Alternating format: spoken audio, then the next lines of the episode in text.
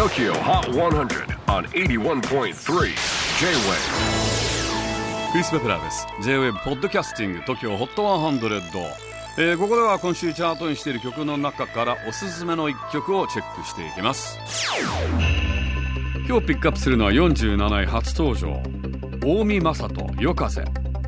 今年のフジロックにも出演するなど注目の新人シンガーソングライターの大見正人。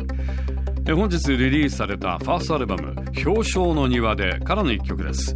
現在25歳愛知県出身。楽器を初めて持ったのは中学生ぐらいの時で父親が持っていたアコースティックギターで練習を始めでそこから1曲目を弾けるようになったのは2年後だったそうです。なかなかしぶとい諦めない男ですね。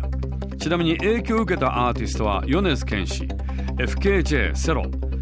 そして新曲「夜風」について聞いたところこんな答えが返ってきました。表彰という言葉があってそれは記憶とは違い記憶が今に及ぼす影響など今を主体にした言葉です。幼い頃思い出せないほどの頃を反芻する時期があってそこに落ちていた無邪気さ自分の根幹を再定義するような親譲りの優しさについての楽曲です。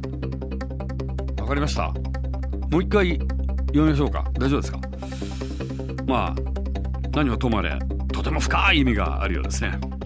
ファーストアルバム「表彰の庭で」から TOKIOHOT100 最新チャート47位に初登場大見正人夜風。